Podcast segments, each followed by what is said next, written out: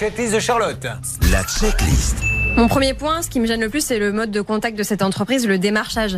Alors sachez euh, que euh, maintenant, c'est interdit de démarcher des personnes dans le cadre de travaux de rénovation énergétique. Là, vous êtes passé vraiment juste à la limite. Un mois après euh, votre démarchage, ça devenait interdit, juillet 2020.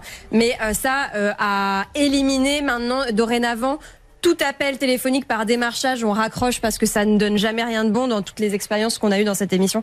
Deuxième point, la localisation. On voit tout de suite que c'est une domiciliation, donc gros warning aussi. Et puis euh, le troisième point, euh, ce sont les informations sur cette entreprise euh, et surtout sur le nom de cette entreprise. Elle s'appelle Les Artisans d'Alésia, mais son site internet c'est Bureau Transition Énergétique. Et alors pour avoir fait quelques sujets sur ça par le passé, Bureau Transition Énergétique, ça vous donne l'impression que c'est quelque chose de plus ou moins officiel. Euh, et en général, d'ailleurs, quand ils vous démarchent, ils se prétendent envoyés par l'État. Alors là, je ne sais pas si ça a été le cas, mais beaucoup d'entre eux le font.